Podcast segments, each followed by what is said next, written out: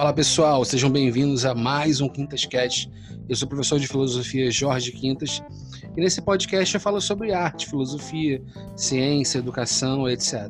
Bom, hoje eu vou entrevistar a professora Mariana Fischer, professora de filosofia do direito da Universidade Federal de Pernambuco e também pesquisadora do grupo de estudos em teoria social e subjetividade, GETSS, da Universidade Federal de Pernambuco, e que também criou um coletivo chamado Nós, com Z, para divulgar né, temas intelectuais, assim como esse podcast também faz, para o público geral. Um último recadinho para vocês. Nosso podcast está começando agora. A gente precisa da ajuda de vocês para divulgar. Quem puder, compartilha esse post no Instagram, no Facebook, passa o link do Encho, do Spotify para o seu amigo, para ele ouvir. É a forma que a gente tem de conseguir se fortalecer, continuar gravando com, sobre mais assuntos, com acadêmicos, até buscando gravar com, com acadêmicos internacionais. Então a gente depende da divulgação de vocês. Valeu, galera. Vamos ao podcast. Oi, tudo bem, Mariana? Oi, Jorge, tudo bem? Bom, pessoal, estou aqui com a Mariana, que é professora da UFPE. E você pode falar um pouquinho para a gente sobre a sua formação, sua jornada acadêmica e como é que, tá, como é, que é essa experiência de ser professora universitária? Pois é, Jorge. É, eu sou, minha formação é bem interdisciplinar, né? Eu fiz a graduação em direito, e aí é, eu sofri. É, é, engraçado porque eu vejo hoje muitos alunos passando pela mesma coisa que eu passei. Assim, quem é interessado um pouco em filosofia, em teoria social, mais humanidade de uma maneira geral, acaba fazendo direito, só que aí quer pensar um pouco para além daquela racionalidade mais técnica, né, do campo jurídico. E aí eu fiz o curso de, de direito, logo depois eu fiz um mestrado e um doutorado, que eram muito mais filosóficos que jurídicos, mas ainda no departamento de direito e depois um pós-doc no departamento de filosofia da USP. Então, é, eu acho que nesse processo eu fui cada vez mais fincando melhor os pés na filosofia e o direito, em vez de usar aquele tipo de metodologia mais estrito do direito, eu comecei a olhar para o direito como objeto, mas um objeto de alguém que está mais perto da filosofia, né? E é assim, é bastante curioso, assim, ser, hoje em dia professora da Universidade Federal de Pernambuco, da Faculdade de Direito do Recife, e encontrar com os meus alunos que e, e os alunos e, curiosamente, assim, quase que organicamente os alunos que talvez passem por um por, pelo tipo de conflito que eu passava quando eu era graduanda, eles vêm para vêm, vêm perto de mim, sabe? Então é justamente essa, essa questão de como, é, às vezes, o tipo de metodologia, o tipo de pesquisa em, em direito é muito encaixotadinho naquilo que a gente chama de metodologias dogmáticas e como olhar mais filosófico, mais próximo da teoria social sobre o direito, ele pode abrir, né? Abrir, abrir um campo novo para os meus alunos. Então, acho que eu estou vivendo muito esse processo de, de é, quer dizer, me reconhecer nos meus alunos. É, e eu acho que essa questão de ser professora universitária tem muito isso. E professora universitária de universidade pública, no momento em que a universidade pública está sob ataque, no momento em que as humanidades estão sob ataque, e aí isso eu acho que tem produzido em mim, em muitos colegas meus, é, esse, acho que esse esforço de mostrar o que, que a gente vem fazendo, né? E que é um tipo de pesquisa que é organizada, que, que produz efeitos práticos, muito embora quem trabalha com filosofia sabe disso, são efeitos práticos que exigem algum tipo de ruminação conceitual, teórica, mas que é muito importante, que serve como crítica à ideologia, se, é, se, é, se é uma, que é uma questão que aparece para a gente hoje, né? Muito. É, o que é um, um, ponto de vista ideológico, o que é ciência, como é que a ciência pode ser produtiva, como é que a gente pode se pensar como parte da ideologia, mas também andar para além disso, né? E para além de um ponto de vista mais é, associado a uma pertença específica. Então acho que acho que é isso, tentando sintetizar um pouco os conflitos atuais de uma professora universitária de universidade pública e pesquisadora também. Bom, e como é que você vê assim a filosofia nos dias de hoje, assim, a relação entre sociedade e filosofia? Porque você falou, né, está sob ataque. É, a gente perdeu um dos nossos Sim. maiores fãs, né? Um dos maiores fãs da filosofia, que é o Weintraub, foi para os Estados Unidos. Eu não sei como é que a gente vai viver sem ele. E, ah. e ao mesmo tempo você tem é, esse projeto, né? Que é o coletivo Nós, Nós com Z, né? E até, até quero que você entre nisso, faça um link entre as duas coisas Quer dizer, a filosofia na sociedade de hoje, que é um, num contexto mais amplo de ataque às humanidades, e, e, iniciativas como essa aqui do podcast e a sua do coletivo, como é que isso é, se relaciona? É, pois é. Então, essa iniciativa do coletivo Nós, com Z, para lembrar a nós, casca de nós, e o que é que está por trás da casca, né?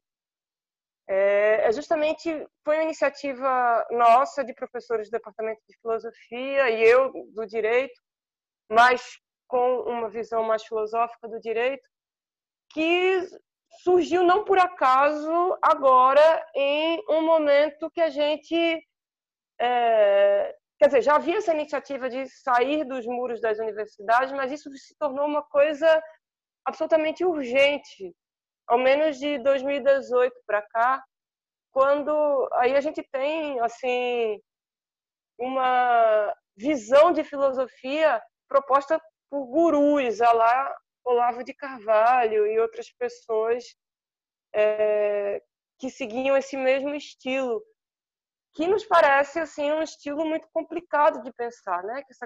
a própria ideia de guru é uma coisa muito complicada para quem pensa a filosofia como um ato que é um, um ato profundamente questionador e questionador de si. Então, a gente viu que se a gente não encontrasse uma maneira de se colocar, inclusive nas redes sociais, é, a gente ia ser a gente vem sendo atropelado, né?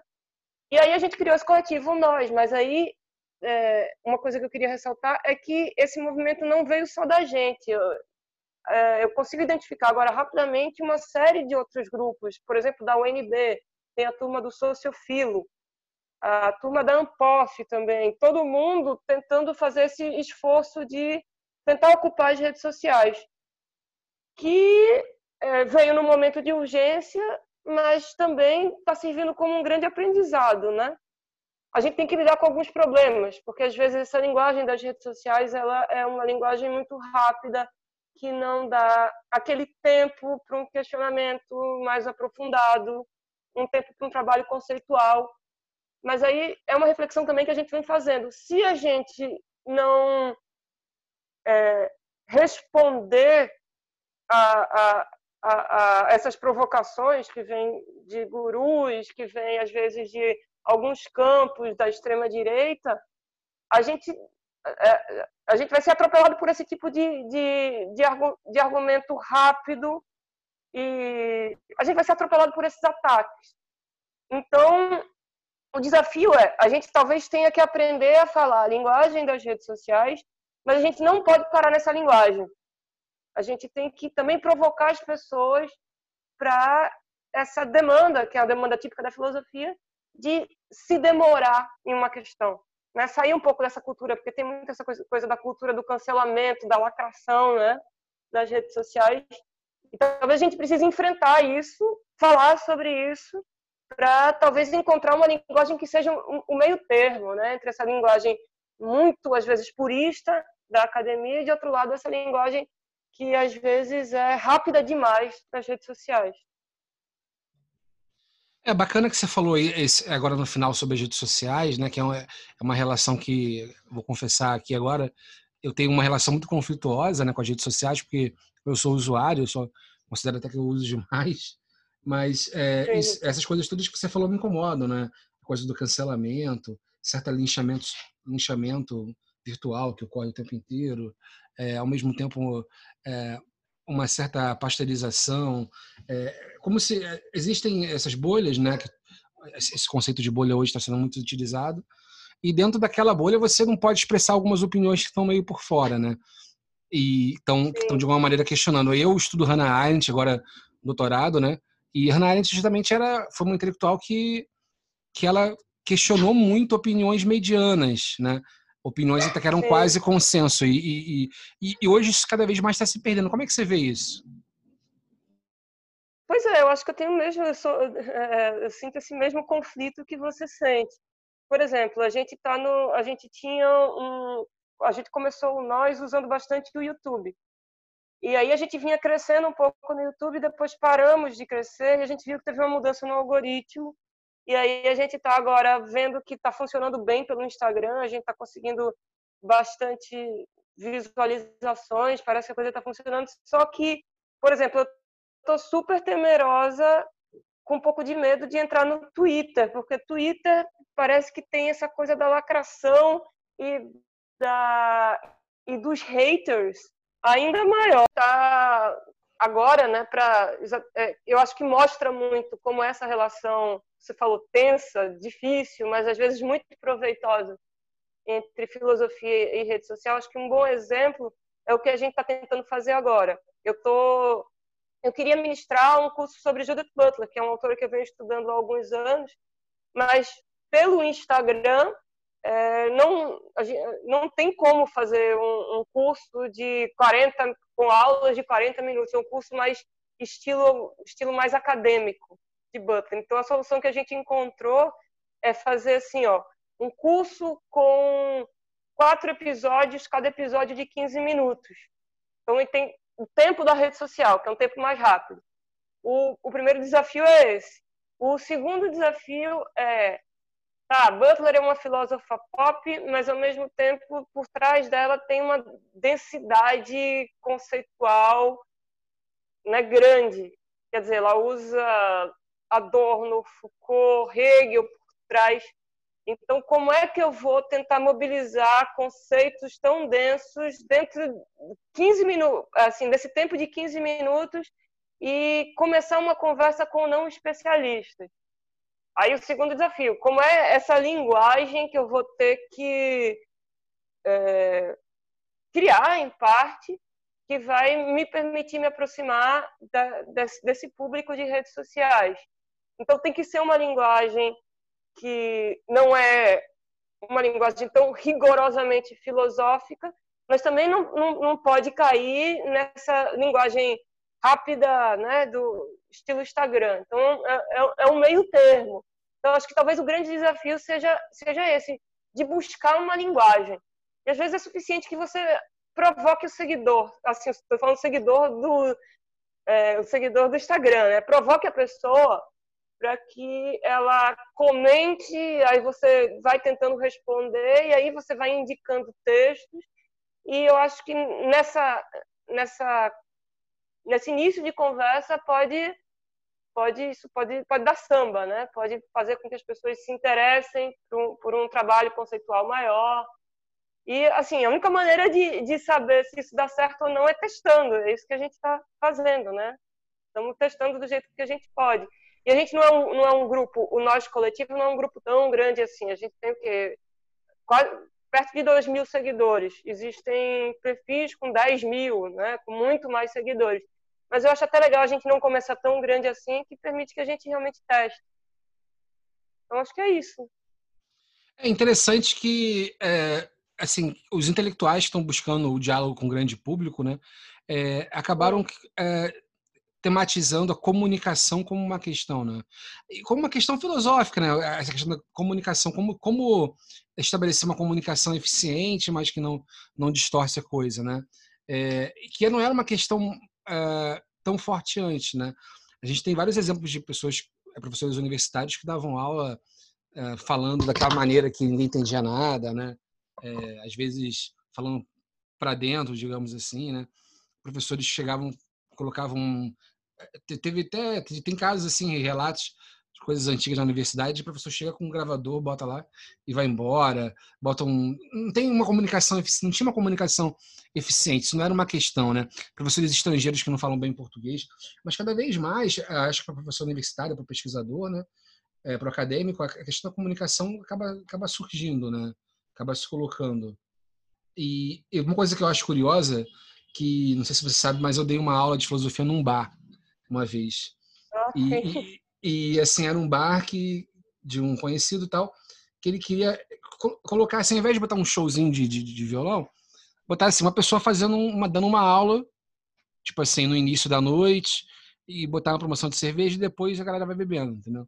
E foi muito interessante a experiência, assim, porque. E aí, deu certo? Me conta. Então, deu, deu uma, uma parte deu, assim, porque teve um pessoal que, de estu... é um bar que tinha muito estudante, tinha um núcleo de estudantes que realmente participaram, perguntaram muitas coisas. Eu falei sobre tecnologia. Eu peguei dois episódios, não peguei nenhum filósofo específico, assim, tem vários filósofos, sei lá, Spinoza na época, Kant. Eu peguei dois episódios assim de uma série que estava muito famosa na época, que era o Black Mirror e tentei fazer uma análise ah. filosófica daquele episódio, a partir da ética kantiana e por aí vai.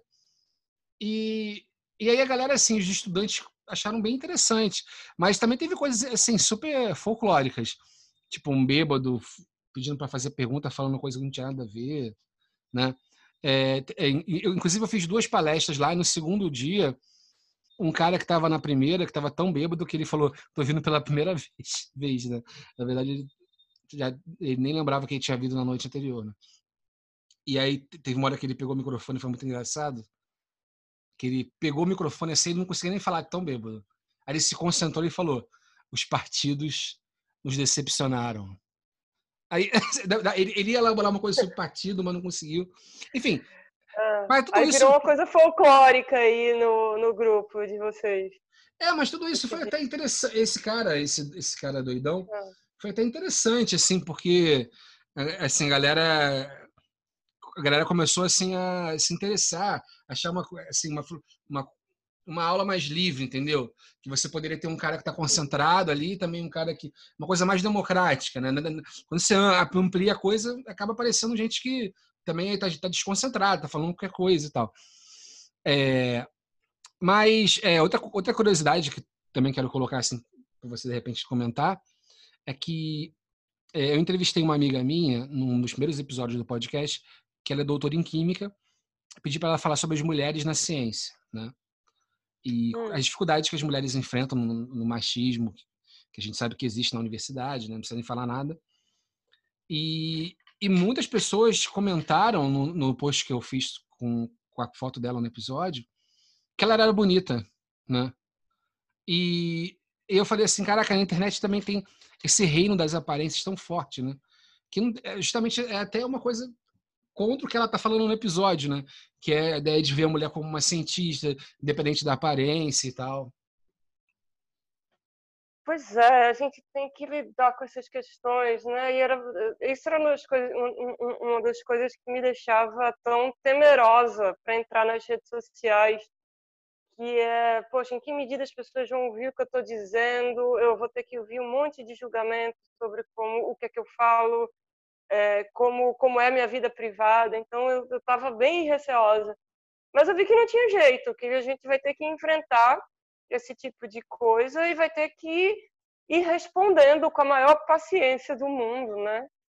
Então, é, é, até agora eu não tive nenhum um ou outro comentário um pouquinho agressivo, mas nada tão significativo. Eu, inclusive porque a gente, o, o nosso coletivo não, não, é, não abrange uma quantidade muito grande de pessoas. Mas eu acho que é uma questão que a gente vai ter que ir realmente enfrentando. E as mulheres, e é uma coisa que eu venho porque meu coletivo é, eu, Érico e Felipe, dois homens. E uma, uma coisa que eu comentei com os meninos, olha, a gente tem que se ligar, porque na medida em que a gente se, se posicione, é, possíveis ataques vão vir dirigidos a mim. Os ataques da ultradireita estão muito associados a, a essa coisa né, do, do, da raça, do gênero. Mas até agora a gente não teve que enfrentar isso, não. Mas é uma coisa que me deixa preocupada. Sobre as outras questões que você mencionou, por exemplo, aquele estilo de fazer filosofia que envolvia grande erudição, mas ao mesmo tempo um hermetismo, uma linguagem muito fechada. Eu tive professores assim, professores brilhantes, que assim lições que para mim são inesquecíveis, sabe? E uma preocupação grande com precisão conceitual. E eu continuo tendo essa preocupação com precisão conceitual. Então, assim, eu não gosto de negligenciar essa herança que a gente carrega de professores que têm esse estilo, mas ao mesmo tempo o que eu acho importante é que existam outros estilos dentro da universidade, mesmo que alguns prefiram manter esse estilo de grande precisão intelectual, eu acho que a gente precisa de uma universidade plural, de pessoas como eu e como meus colegas, que a gente está tentando tentando fazer esse movimento para fora da universidade, que às vezes, é, isso eu converso muito com os meus alunos, que às vezes nessa tentativa de simplificar, às vezes a gente sacrifica um pouco a precisão. Mas aí a maneira que eu tento lidar com isso é explicando isso. Não é? Estou tentando simplificar para vocês, eu estou tentando provocar é, quem se interessar pelo assunto, a gente precisa depurar essa questão um pouco maior. O que eu acho que a gente não pode ter é uma universidade fechada em si mesmo, só, por exemplo, os departamentos de filosofia compostos somente de professoras e professores que tenham essa característica de preocupar-se com extrema precisão, mas não se preocupar com esse outro lado, que é a comunicação, né? Aí achei legal que você deu esse exemplo de fazer filosofia em um bar. Isso ainda não tentei, não, mas eu estou tentando muitas coisas.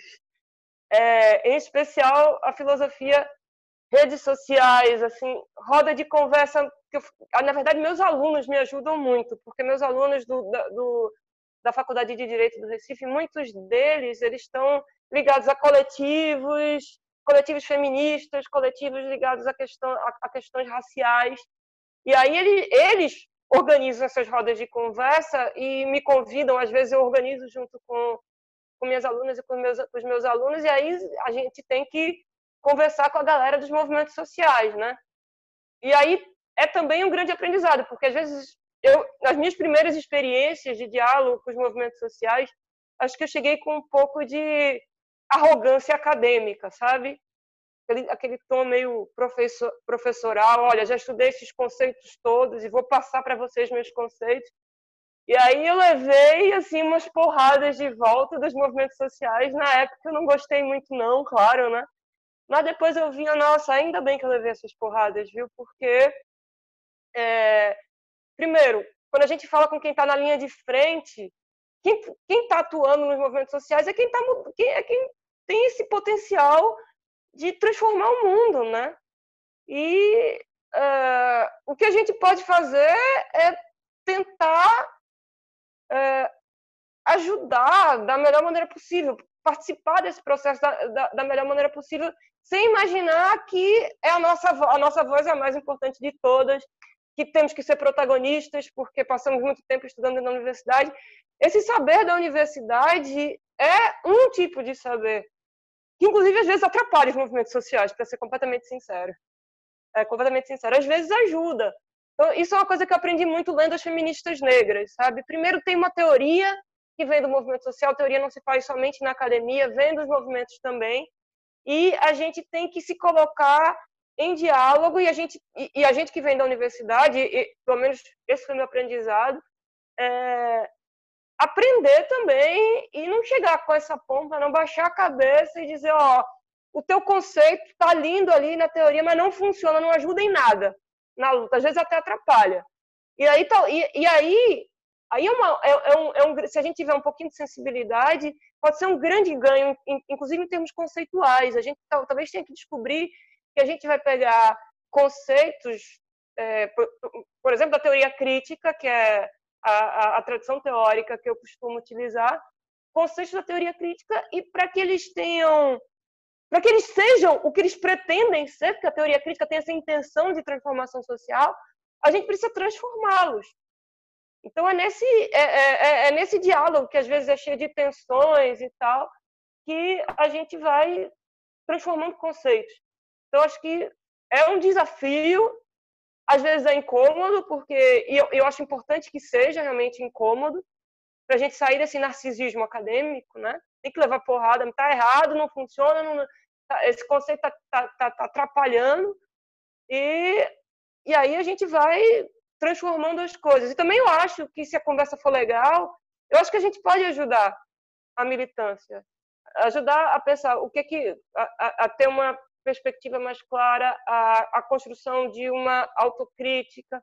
Então, acho que essa troca é potencialmente extremamente produtiva. Quando, quando eu digo potencialmente, é que nem sempre será, né? Mas pode ser extremamente produtiva.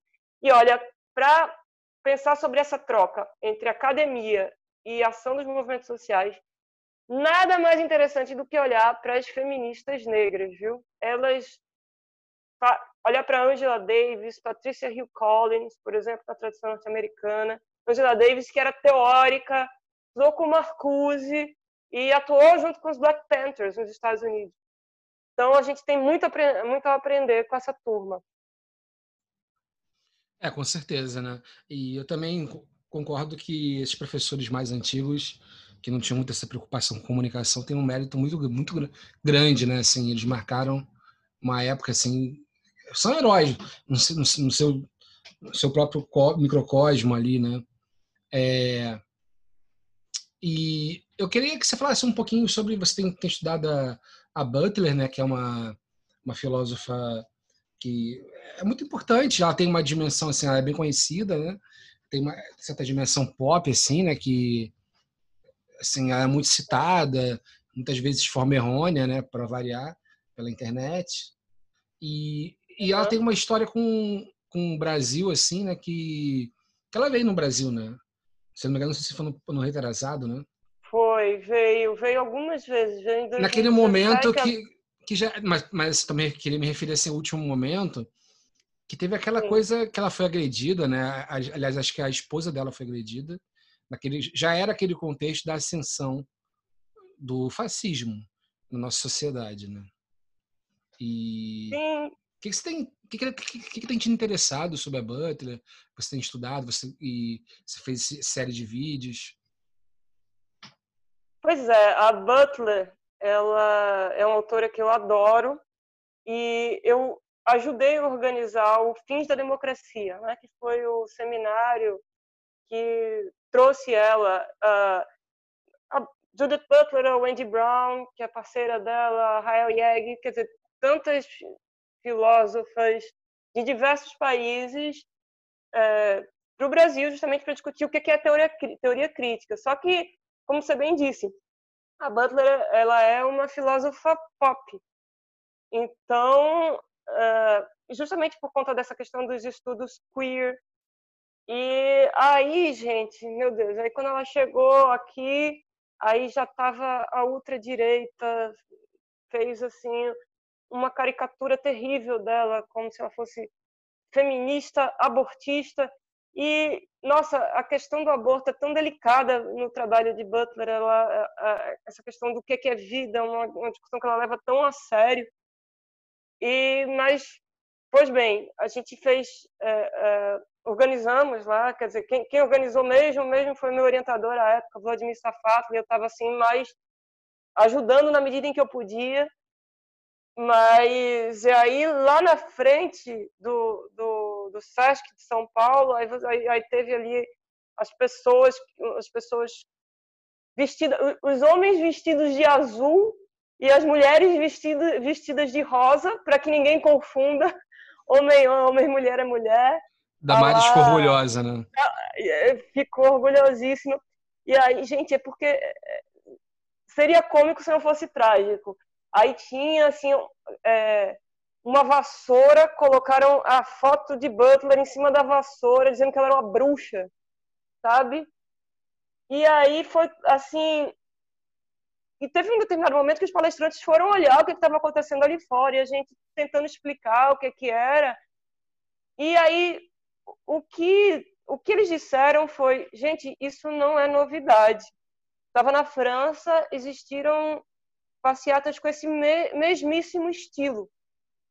O que ajuda a entender que essa, esse caminho da ultradireita, ele na verdade, se a gente pensar, ele parece muito mais com uma franquia, uma franquia internacional. A gente não pode pensar uma ultradireita localizada, né? Você tem o Steve Bannon, Cambridge Analytics, talvez algumas outras figuras ali é, pensando a ultradireita e, e, eles têm quase. É, é, uma franquia mesmo, com o, o, mesmo tipo de discurso, é, curiosamente, se você, se você fosse para a Inglaterra, há alguns anos você tinha, assim, na época do Brexit, cuidado para que a Inglaterra não se torne uma Venezuela. Quer dizer, um discurso igualzinho a esse que a gente vê aqui no Brasil. Então, é, é uma coisa pensada por, por, um pequeno grupo, algumas poucas mentes, mas um, um grupo que tem uma influência devastadora. Então, aí a, a Butler estava aqui, enquanto as pessoas estavam do lado de fora fazendo essa, essa, essas de outro lado teve teve também é, é, muito importante lembrar que o pessoal que morava ali perto do Sesc em Pinheiros eles fizeram uma manifestação é, contrária quer dizer tentando assegurar a presença de Butler mostrando o apoio o apoio à ciência o apoio à reflexão filosófica então houve esse embate na frente do Sesc enquanto isso dentro do SEX do, do, do... eu foi esse, esse, ato falho meu foi ótimo. Né? Agora, é, dentro do set. Que, quer, que eu, quer que eu tire na edição? pode tirar, pode tirar ou deixar ah, tá. faz. É, dentro, dentro do, dentro, porque a discussão é sexo, gênero, né? mas é, dentro do SEC, é, do SESC, o que Butler estava fazendo era é, apresentando uma palestra que o tema era o que é hoje teoria crítica. Então, falando sobre Adorno, Foucault e falando sobre uma possível aproximação de uma teoria crítica pós-colonial, a, inclusive a, aproximar a teoria crítica com aquilo que se faz em comunidades indígenas. Era isso que ela estava falando dentro do SESC, enquanto as pessoas estavam lá loucamente tentando é, atacá-la por ser supostamente abortista, sei lá mais o que que eles imaginavam. E aí outra coisa que só mostra como é, como é assim como a coisa é, é superficial, né? Estava, a gente, a gente achou que a coisa tinha, a gente estava, nós da organização, a gente estava próximo a Butler e a Wendy Brown, sempre, né, para evitar que elas ficassem muito sós a cidade, com medo de possíveis ataques, grosserias etc. E aí, como a coisa estava se acalmando, a gente achou que estava tudo mais ou menos bem e elas foram até o aeroporto sozinhas, sem muita gente da organização. Aí foi justamente lá que uma pessoa carregando uma placa confundiu Butler com Andy Brown e queria dar umas cacetadas lá com uma placa de abortista uh, contra a pobre da Wendy Brown, que é um doce de pessoa. Mas, assim, foi isso. Acho que foi bem, foi muito reflexo encarnado aí do momento que a gente que a gente vem vivendo, né?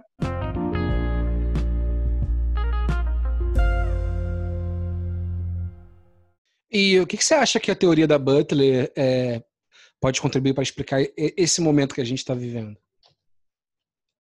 Olha, eu acho que ela é uma das teóricas bem importantes do tempo atual. Ganhou o prêmio Adorno em 2012, quer dizer, reconhecida uma das principais filósofas ela, ela vem de uma tradição Foucaultiana que está muito comprometida com uma explicação do funcionamento do neoliberalismo e ela é uma autora que vai ajudar é, que a gente, na verdade, tanto a Butler como, é, em especial nesse caso, a Wendy Brown, viu? Wendy Brown também tem, tem uma reflexão dentro do Departamento de Teoria Crítica de Berkeley, é, elas vão nesse caso, é, pensar como é que como é que essa forma do neoliberalismo econômico em sua versão mais primitiva, a lá Paulo Guedes, pode estar associada a questões de gênero e a, questão, e a questões de raça.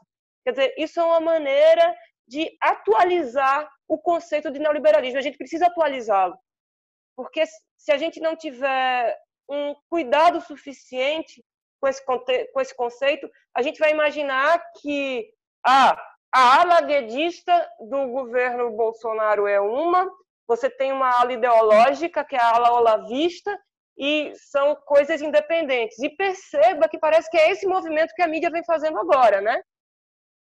A gente estava assim, por exemplo, a, a, o Jornal Nacional, estava curiosamente, eu estava vendo o Jornal Nacional, parecia um jogo de futebol, né? Eita, o Jornal Nacional hoje vai ser bom porque vai aparecer Queiroz e tal.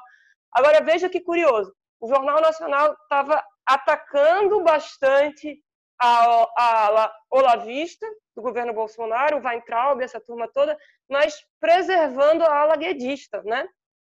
E parece que tenta-se agora, um Bolsonaro mais fraco, o, o movimento agora que a gente percebe que é, ah, a gente vai ter um governo mais interessante se a gente neutralizar o gabinete do ódio e os olavistas e tiver um governo capitaneado por Paulo Guedes e pelos militares. Mas veja, as reflexões de autoras como Butler, eles é, vêm mostrando como é que essa, como é que essas duas coisas estão concatenadas no tempo atual. Como é que, por exemplo, e, isso a gente vê tanto em Trump como em Bolsonaro. Trump é, argumenta que é um grande CEO, mas ao mesmo tempo ao lado dele estão supremacistas brancos que estão aparecendo agora. De outro lado a gente tem Guedes, Olavo de Carvalho e Weintraub. Alguns vão dizer, ah, essa é uma conexão que acontece por acaso. Talvez não, não me parece que seja por acaso. Inclusive, se a gente lembrar que o modelo neoliberal de Guedes, não é, não, a gente não vê agora pela primeira vez associados a um tipo de liderança autoritária. Guedes fala sobre a, a, elogia bastante o Chile da década de 70 é, a, a, a, a la Pinochet, Bolsonaro elogia Pinochet, quer dizer, uma, um, uma visão, Guedes defende uma visão de economia, uma visão que quer destruir o Estado, que o Estado, o Estado atrapalha o mercado. Isso, é, inclusive, dentro, dentro de uma perspectiva liberal, isso já é ultrapassado, né? Mas é, essa destruição do mercado carrega em si uma, no mínimo, um desprezo uma visão da democracia como, como algo que é irrelevante, algo como contraproducente, que isso, assim, isso não vai ser superado por uma mera neutralização da, da ala olavista do governo, né? Então, é, autoras como Butler e Wendy Brown, elas estão tentando mostrar como é que o neoliberalismo de hoje ele conecta esses elementos. É, uma visão ultraliberal na economia associada a um conservadorismo a lá Damares, a lá e, e, e figuras como Olavo de Carvalho e, e, a ala, e a ala olavista do governo, que não por acaso se repete nos Estados Unidos via Trump, que não por acaso tem muito em comum com o governo inglês, com o Brexit, e realmente é uma, uma franquia ultraliberal que vem se espalhando pelo mundo e que a gente agora parece que está em crise, né? Mas uma que... franquia ultraliberal que nessa versão atual é, acaba aparecendo como indissociável do fascismo, né? E consequência do racismo, etc. Sim, sim. É um é pouco é justamente... do Pinochet, né? O Pinochet era um pouco isso também, né? Lá atrás. Sim, sim. Justamente, é porque a gente precisa contar a história do neoliberalismo da maneira mais correta. Costuma-se dizer que o neoliberalismo começou com Reagan e Thatcher, mas o primeiro, primeiro experimento neoliberal foi chileno, foi um experimento autoritário. Então, neoliberalismo e autoritarismo não é uma novidade essa, essa, esse casamento. E, é, e a gente precisa pensar sobre isso. A turma da, de Butler e da teoria queer vem justamente produzindo esse tipo de reflexão, né? E tá e isso também está muito assentado a um, a um modelo de família que pretende se preservar família tradicional valores da, da nação uma tentativa de recuperar isso. Mas é, e, e aí um ataque a autoras como Butler como pessoas que querem destruir a família né e não é nada disso. Se a gente olhar para o trabalho da, de, de, uma autora como Butler, o que ela vai fazer é: não, vamos conversar sobre como as famílias são compostas. O que é que a gente pode conservar nesse modelo de família, de aliança afetiva, e o que é, que é preciso transformar? Por exemplo, talvez falar em famílias mais igualitárias, talvez a gente entender outras formas de outros sistemas de parentesco, outras formas de conexão entre as pessoas que não sejam somente esse modelo do um indivíduo que tem uma família que seria parte de suas posses, que vai buscar sucesso individual e que vai cons conseguir dar conta daquilo que é seu. Um indivíduo que, no final das contas, é um empresário de si. O que Butler, o que a teoria de Butler põe em xeque é justamente essa, essa visão de nós, sujeitos, que somos constituídos socialmente, que temos uma ligação profunda com o outro, mas a gente não consegue se ver dessa maneira. A gente se percebe como indivíduo, indivíduo empreendedor de si. E é, empreendedor de si, dono de uma família que busca sucesso individual. Então a gente que leitor de livros de autoajuda, entende? Então é, é, essa forma, forma de indivíduo, essa forma de nos reconhecermos somente como indivíduos, é isso que está na base do, do funcionamento atual do neoliberalismo. E é isso que uma autora como Butler vai começar a questionar. Talvez, por exemplo, veja a importância disso, né? É, essa turma, por exemplo, que hoje no Brasil faz Uber, né? Cuida de Uber, se pensa como empreendedor de si. O discurso da ultradireita conseguiu colocar na cabeça de um, imaginemos, alguém que mora na periferia do Rio, aqui de Recife, e que trabalha feito maluco fazendo Uber, que, que ele não é um empregado, mas ele é um empreendedor e que o adversário dele não são não, não é o rentismo, não é o fato de que ele está sendo explorado, mas o adversário de, de alguém que faz Uber são as feministas. São as feministas. É, é, é, é a, a, briga que ele seria uma esquerda, né? A, a, ele quer dizer o discurso da ultradireita é, associado ao gabinete do ódio, mas associado também à visão de empreendedorismo, lá Paulo Guedes, conseguiu produzir rivalidades artificiais. Pessoas que deviam estar atuando junto, porque têm os mesmos interesses. Quer dizer, tanto mulheres negras periféricas, como homens brancos, por vezes racistas, que, que, que têm um táxi em São Paulo. Eu morei em São Paulo muito tempo, né? então você tem um, um grupo de, de pessoas que trabalham com táxi em São Paulo que são ultraconservadores. E tinha até um pouco de receio de entrar no táxi, às vezes vestindo vermelho ou, ou se mostrando de alguma maneira de esquerda. Né? É, então, esse, esse discurso conseguiu construir esse tipo de rivalidade. E parece que a gente não sai do canto, não, sai, não, não saímos do lugar, porque essas rivalidades, é, é, esse modelo de, de indivíduo está tão entranhado nas pessoas que as pessoas não conseguem se conectar para buscar alguma coisa que talvez seja comum. Não conseguem perceber que existem as mesmas operações de poder que estão precarizando o trabalho de alguém que faz Uber, ou de alguém, alguém que é taxista, ou uma mulher negra periférica. E essas operações de poder pod poderiam vir a ser combatidas caso essas pessoas estivessem mais bem conectadas. É, então, em vez de ver isso, as pessoas ficam presas brigando por conta de conceitos que foram estrategicamente criados pela ultradireita, como o conceito de ideologia de gênero, essa, essa, é, essa coisa meio, meio, meio insana, né?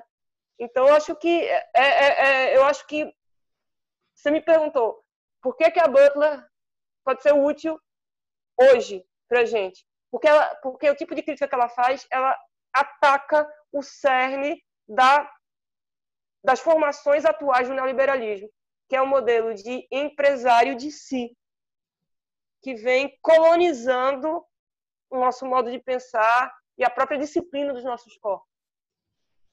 E se você parar para pensar, esse modelo estava na Tati já, né? Você citou a Tati, tá. que ela falava que não existia sociedade, só existia indivíduos, né? Hoje o cara só se vê é, como indivíduo. Ela pega, do, ela, pega, ela pega isso de Hayek diretamente, não a sociedade, é. só tem indivíduos. E, e hoje, e mais do que indivíduo, né? É, hoje em dia com as redes sociais, é, muitos se veem como produtos, né? Assim, eu vejo muito isso, é, assim, por exemplo, pessoas que têm um pequeno negócio, assim, sei lá, um fisioterapeuta, um sei lá, um professor que dá aula particular, pessoas que têm um pequeno negócio, elas é, utilizam muitas vezes as redes sociais para fazer uma propaganda da própria vida delas, né? É como se a vida, é como se o produto fosse elas. E o cara ele não compra só, sei lá, um dentista, ele compra um dentista que tem uma aparência X, tem um estilo de vida assim, os fatos da vida da pessoa que vão sucedendo, ela vai divulgando, criam uma espécie de produto ali, cria uma marca, contribui para criar essa marca, né? É, só para relacionar com esse tema do início, né? A gente falou das redes sociais.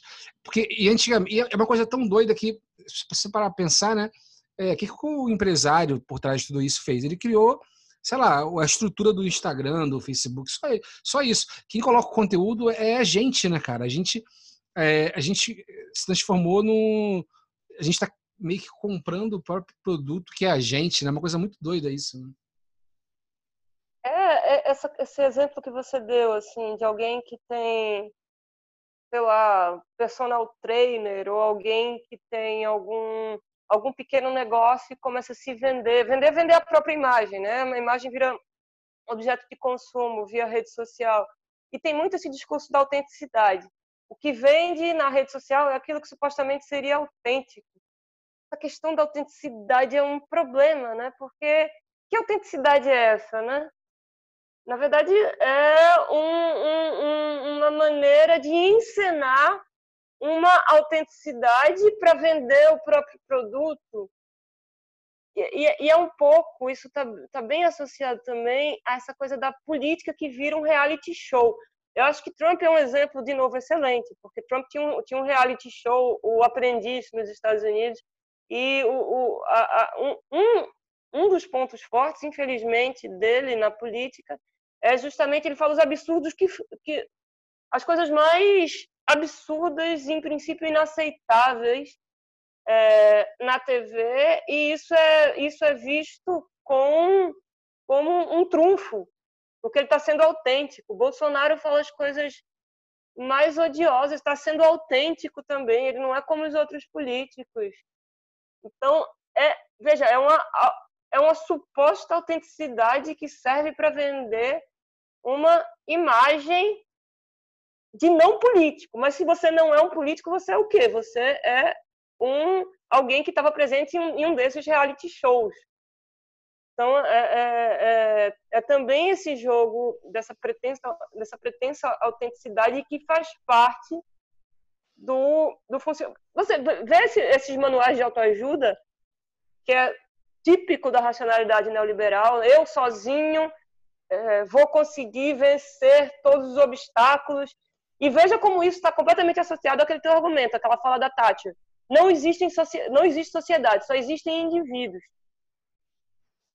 Ah, e, se você verdade... pegar, desculpa, se você pegar essa coisa da autoajuda, né, é assustador, assim, como esses livros são vendidos, é, como tem o fenômeno do coach, por exemplo, no Brasil, foi uma coisa assustadora.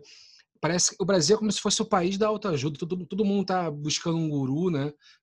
buscando um coach, alguém na internet para falar alguma coisa, seja por uma via religiosa, uma via de comunicação mesmo. É, eu vejo muita gente também é, comprou essa, essa propaganda neoliberal, mas não conseguiu é, ser bem sucedido, não conseguiu ganhar muito dinheiro. E, um, e a pessoa fica meio pirando com isso, né? É, e aí o modo dela tentar sobreviver ali a isso é, é mergulhar numa autoajuda de repente, né? se ela não está interessada em buscar um, um autoconhecimento, uma coisa assim mais profunda? É, pois é, é uma grande mentira, porque a gente está numa sociedade em que, evidentemente, não tem espaço para todo mundo e você tem um manual de autoajuda, você só depende de você mesmo para que você tenha sucesso. A, é, a, a mentira já está colocada desde aí. E e, e, veja que tipo de horizonte isso cria para as pessoas. Eu só dependo de mim mesmo. Então, se eu não conseguir ter sucesso, eu fiz alguma coisa de errado. Olha a culpa que as pessoas têm que carregar. E o que, é que as pessoas não, não percebem? Eu estou jogando um jogo que tem espaço para pouquíssimos vencedores. 1% da população concentra a uma quantidade absurda de riqueza. Se em vez disso a gente fizesse um raciocínio muito simples, dizendo nós somos 99%, 99% das pessoas que habitam uma sociedade profundamente desigual.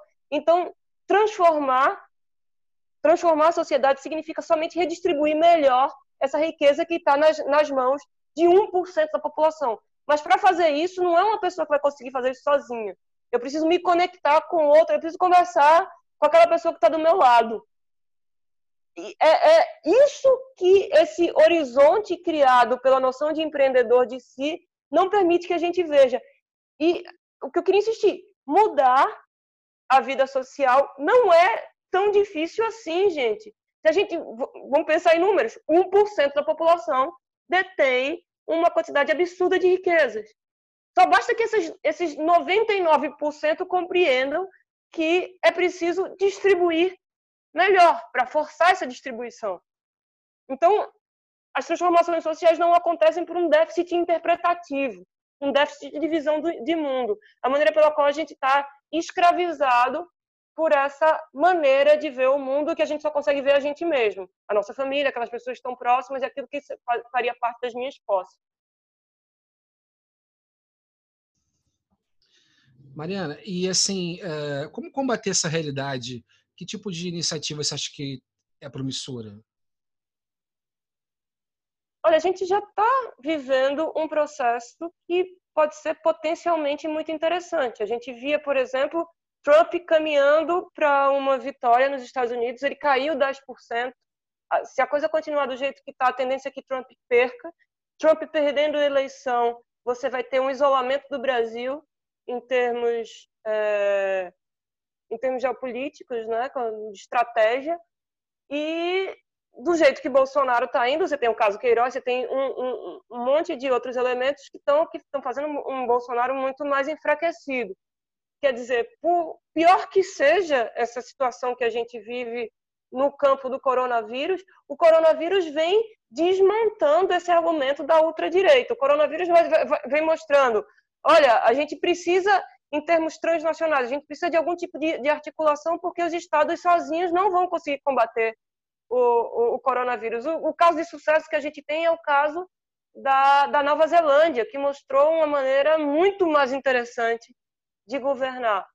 Então, essa agenda do empreendedor de si, ela talvez ela desmorone via coronavírus. E a gente tem um outro, um outro processo bastante interessante. A gente vê, vê, vê agora uh, essa, essa, há um projeto de lei que vem insistindo no seguinte ponto: é, essa renda mínima de 600 reais, no momento pós-coronavírus, ela tem que virar uma renda permanente. E a gente vai viver um processo de recessão, né, de, de recessão econômica, em que o Estado vai ser cada vez mais. É, é absolutamente crucial que o Estado esteja presente na vida das pessoas. Então, vê só, se a grande astúcia da ultradireita foi separar aquela pessoa que faz Uber de pessoas que atuam no movimento feminista no movimento negro, talvez uma demanda como a permanência dessa renda básica mínima, ela possa, ela possa associar grupos que, é, que estavam antes separados. E pode-se pedir inicialmente a permanência dessa renda mínima, mas depois que você consegue uma pequena coisa, uma pequena vitória, aí é, talvez as pessoas descubram que podem mais ainda.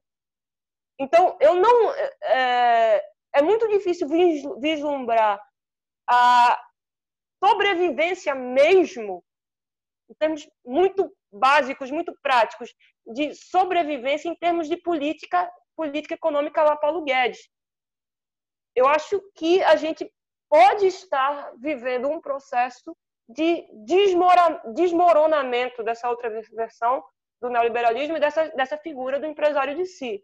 Na melhor das hipóteses, né? Claro que tudo pode dar errado, mas a gente, é importante que a gente perceba essa potência para utilizá-la da melhor maneira possível para talvez produzir um processo de transformação social realmente significativo nos próximos anos então, apesar dos pesares, eu estou tentando, eu não diria otimismo, mas eu vejo um potencial de, de transformação agora, sabe? Entendi. Tá. Bom, então, para fechar, eu vou fazer as perguntas rápidas. Número tá. um, se você soubesse que vai morrer daqui a um ano, o que, que você mudaria na sua maneira de viver? Nossa, eu acho que. Nossa, que coisa difícil. É, eu acho que eu ia tentar aprender mais sobre filosofia oriental. Boa. Se você pudesse escolher uma pessoa para jantar com você, trocar uma ideia, uma pessoa da história da humanidade e uma da atualidade, que está viva hoje. Quem seria essa pessoa da história? Quem seria a pessoa da, da atualidade? Eu acho que o da história o príncipe Siddhartha, o Buda. Nossa. e da atualidade, da atualidade com quem eu gostaria de conversar. É... Eu acho que eu queria conversar com o Lula. Boa. E o que, que leva uma pessoa a cometer um crime para você? Uma história de crimes cometidos contra ela. Qual o problema no mundo é o mais importante, tirando o coronavírus? Desigualdade. O que poderia tornar o mundo um lugar melhor? Mais igualdade e unidade, solidariedade entre as pessoas. E para fechar, o que você considera uma vida bem vivida? Uma vida que não está fundada só em alguma coisa, tem que estar é uma vida fundada em alguma coisa maior do que eu mesma. Entendi. Uma causa, num, uma ideia, num, uma causa, uma ideia, um, uma comunidade que é maior do que eu, qualquer coisa que seja maior do que eu, uma vida presa muito a aquilo que eu imagino que é melhor, aos meus desejos, aos meus impulsos, ela é, é, é ela é, ela é menos, ela é menos do que inclusive eu poderia vir a ser. Beleza, Mariana, muito obrigado pela entrevista e até a próxima. Ah, eu que agradeço. Um beijão para você e brigadíssima. E foi uma honra, foi muito legal e divertido participar. Olá, pessoal. Tô aqui com a minha sobrinha, Júlia Quintas. A gente vai lembrar vocês de, de assistirem os episódios anteriores. Episódio 1, A Morte. Episódio 2, O ensino de filosofia e o niilismo. Episódio 3, A escola e o racismo. Episódio 4, As mulheres na ciência. Episódio 5, Psicanálise, uma introdução. Episódio 6, o budismo na atualidade. Episódio especial, os sonhos dos meus alunos. Episódio 7, a importância da universidade e da filosofia. Episódio 8, as drogas e a sociedade, a história da proibição. Episódio extra, as drogas e a sociedade, literatura e cocaína. Episódio 9, a Igreja Católica e o humanismo. Escutem esses episódios porque é muito importante aprender coisas novas. Tchau!